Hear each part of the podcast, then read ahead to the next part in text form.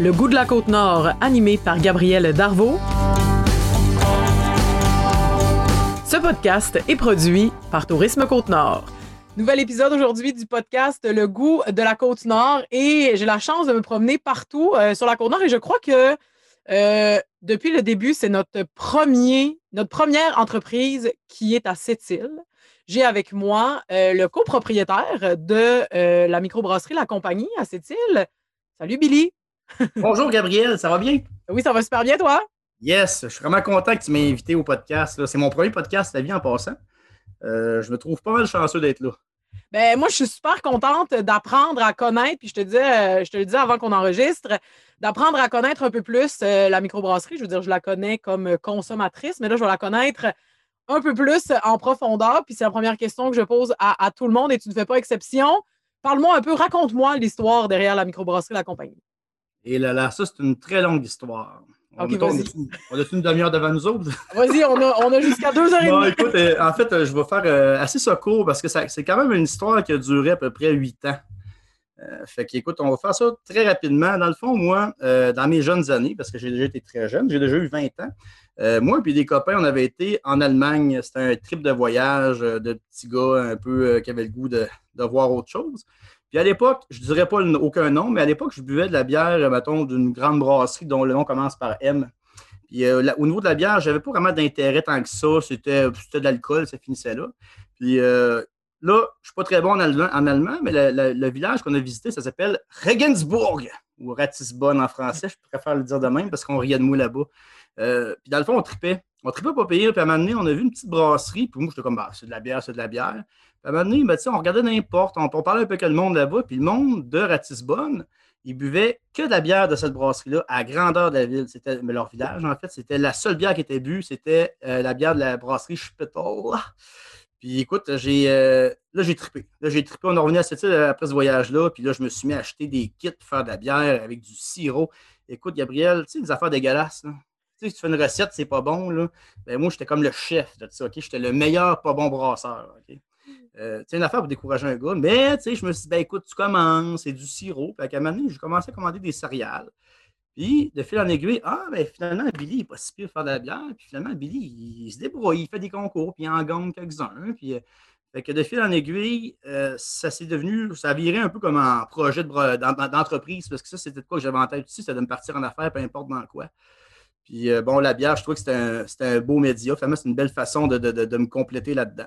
Puis, euh, écoute, après ça, j'ai rencontré mes collègues euh, après plusieurs essais pour ouvrir une brasserie à cette île. J'ai rencontré mes collègues Martin de Massieu et euh, Marie-Pierre Johnson. Puis c'est là que le projet de la microbrasserie de la compagnie est né. Fait que là, tu t'es parti, en fait, tu as parti le projet, la compagnie. Évidemment, vous, vous, incluez les, les, saveurs de la Côte-Nord dans vos produits? Comment vous les. Qu'est-ce que, qu'est-ce que vous utilisez comme aromate, justement, pour qu'on sente autant la Côte-Nord à travers vos bières? Ah, écoute, c'est une bonne question, puis je vais te répondre comme ça. Moi, de mon côté, quand j'ai commencé à brasser de la bière, j'avais. Euh, c'était purement ce qui me plaisait, OK? Puis ce qui m'inspirait. Fait qu'au début, j'ai eu une grosse tournure très britannique. Très britannique, puis très euh, allemande aussi. C'est des bières assez traditionnelles, puis aussi assez pures. Euh, c'est pas des bières qu'on met beaucoup d'aromates. J'ai eu une base, surtout au début, très traditionnelles, tu sais, des bonnes bières qui se boivent bien, des, j'allais dire des bières de pirates. Ben, c'est des bières de pirates, on va se le dire, c'est des bières qui se boivent bien. Puis euh, la tendance dans mon parcours de brasseur a commencé comme ça. Au, niveau des aromates, je n'ai pas starté avec ça. Nous autres, la compagnie, la manière qu'on s'est enligné, on a décidé de prendre nos bières puis s'en servir pour aromatiser des produits. Euh, fait que dans le fond, même au niveau, ce qu'on a à cette île, on a un pub, il ne faut pas oublier. Mhm. Euh, ben le pub, la microbrasserie, on fait de la distribution, mais on a aussi un pub. Fait qu'au niveau du menu, on rentre beaucoup plus nos bières dans le menu. Puis on fait beaucoup de collaborations avec des entreprises locales à cette île pour, euh, mettons, euh, faire une sauce piquante, faire des savons, faire un saumon fumé à notre bière, des, fondus au fromage aussi qu'on fait développer à l'extérieur. Fait que dans le fond, on est beaucoup plus en ce moment vers là. Je ne te dis pas que dans le temps, j'ai le goût de rentrer des fruits, j'ai le goût de rentrer des, des produits locaux. C'est sûr que ça va arriver. Mais dans l'ordre des choses, je voulais quand même partir les bases. Parce qu'il faut se rappeler que la brasserie, elle a juste deux ans. Mm-hmm. on est encore tout jeune, euh, on, marche. On marche, déjà pas pire, puis on parle. je suis content. Mais je te dis pas que dans le temps, maintenant, on, envisage effectivement de, développer beaucoup avec, mettons, des houblons euh, locaux euh, qui, s'en viennent tranquillement pas vite. On veut aller aussi vers les petits fruits. Puis écoute, on a nos, amis de Saint-Pancras qui, qui, ont beaucoup développé le projet, qui, sont aujourd'hui, carrément, si je les appelais, je pourrais avoir des très bons conseils à ce niveau-là.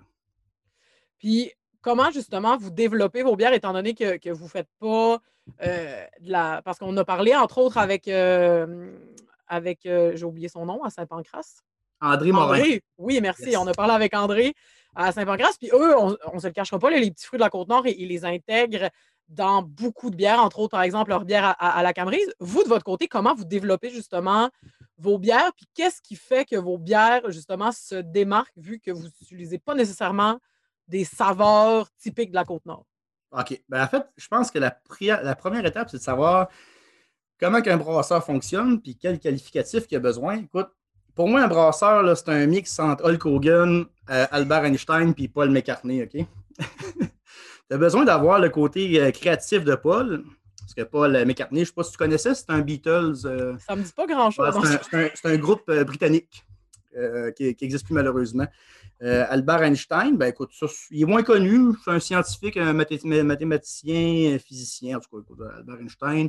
Puis Hulk Hogan. dans le fond, on a le côté créatif, mais en même temps, tu as besoin d'avoir des bonnes connaissances quand même au niveau de la chimie, euh, au niveau de tout ce qui est un peu physique aussi, euh, même de la mécanique. Puis au niveau de, du Hulk Hogan, mais c'est parce qu'il est beau. Non, Hulk Hogan, en fait, c'est somme toute, un job de brasseur, c'est une job de bras. Fait qu'on a une job de bras qui demande des qualificatifs scientifiques, puis aussi un côté créatif. Fait que, le, le, processus de création, ça se passe pas vraiment comme, mettons, Billy euh, sur le bord de sa fenêtre un soir, à regarder la lune, prendre un thé et à réfléchir. c'est beaucoup plus, je commence tout le temps par pour qui je fais la bière? Je passe la bière pour qui? Puis cette raison-là va définir la personnalité de cette bière-là. L'ouvrière, qui est notre blonde d'inspiration allemande, qui est une blonde que j'adore, c'est elle que je triple le plus à brasser. C'est une, bière d'inspiration Kolsch. C'était une bière pour les ouvriers de cette île, de, monde de chez nous. C'était une bière qui devait être accessible. Dans le processus de la sélection des grains, des houblons, la levure, fallait que la personnalité de la bière ressemble à qui s'adresse cette bière-là selon le style de bière que je vais produire, souvent, j'aurai une tendance à m'ajuster. Comme ton de tension, on s'enligne plus vers les New England IPA. Là, on va s'éclater un peu. On sait qu'un marché, il y a des gens qui veulent avoir, mettons, des produits plus flyés, plus houblonnés, plus crémeux, plus texturés. c'est vers là qu'on va. Fait dans le fond, je te dirais que le processus de création, euh, en respectant tout le temps mon côté un peu euh, trad, parce que je suis trad. Je suis un gars qui est un peu. Euh, je ne veux pas faire mon vieux conservateur, mais j'aime ça, c'est une bière bien faite avec, mettons, les ingrédients de base. Puis pour moi, c'est un de mes trips depuis le début. Je te dirais qu'on s'en va tranquillement vers, un côté plus Paul McCartney. fait que, tu sais, j'étais un petit peu plus, euh, au début, j'étais plus, mettons, un Hulk Hogan avec euh, Ringo Starr. Fait que alors, j'ai pas mal parlé de Ringo. C'est les meilleures comparaisons qu'on pouvait avoir. Ah, je suis désolé, je suis désolé, je suis désolé. Euh, en terminant, Billy, ben, on veut savoir où on peut vous, vous trouver. Vous faites de la distribution dans différents dans différents commerces, mais est-ce qu'on peut vous rejoindre sur les médias sociaux? C'est sûr que la meilleure façon, c'est de se rendre à cette île pour la goûter. Mmh. Mais est-ce qu'on peut vous trouver ailleurs? ben écoutez, c'est sûr que je ne donnerai pas mon adresse personnelle, tu sais. vous, pouvez venir, chez nous me voir. Mais somme toute, euh, écoutez, euh, ben, écoutez, il y, a le pub, effectivement, il y a le 15 Père d'Ivet qui est en arrière, en arrière du centre des congrès, ou plutôt l'inverse. Euh, sinon, en ce moment, on a commencé à distribuer, on a 12 points de vente à cette île.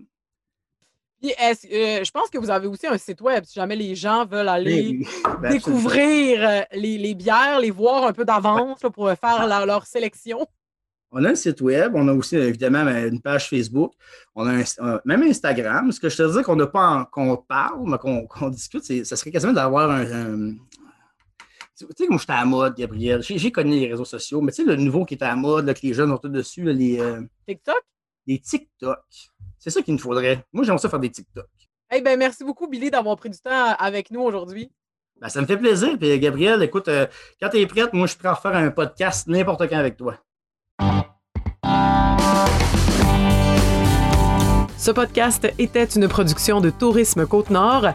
Si vous souhaitez commencer la planification de vos vacances dans notre coin de pays, On vous invite à visiter notre site internet au www.tourismecôte-nord.com, sur Facebook sur notre page Tourisme Côte-Nord ou bien sur Instagram Côte-Nord Québec. Au plaisir de vous croiser prochainement.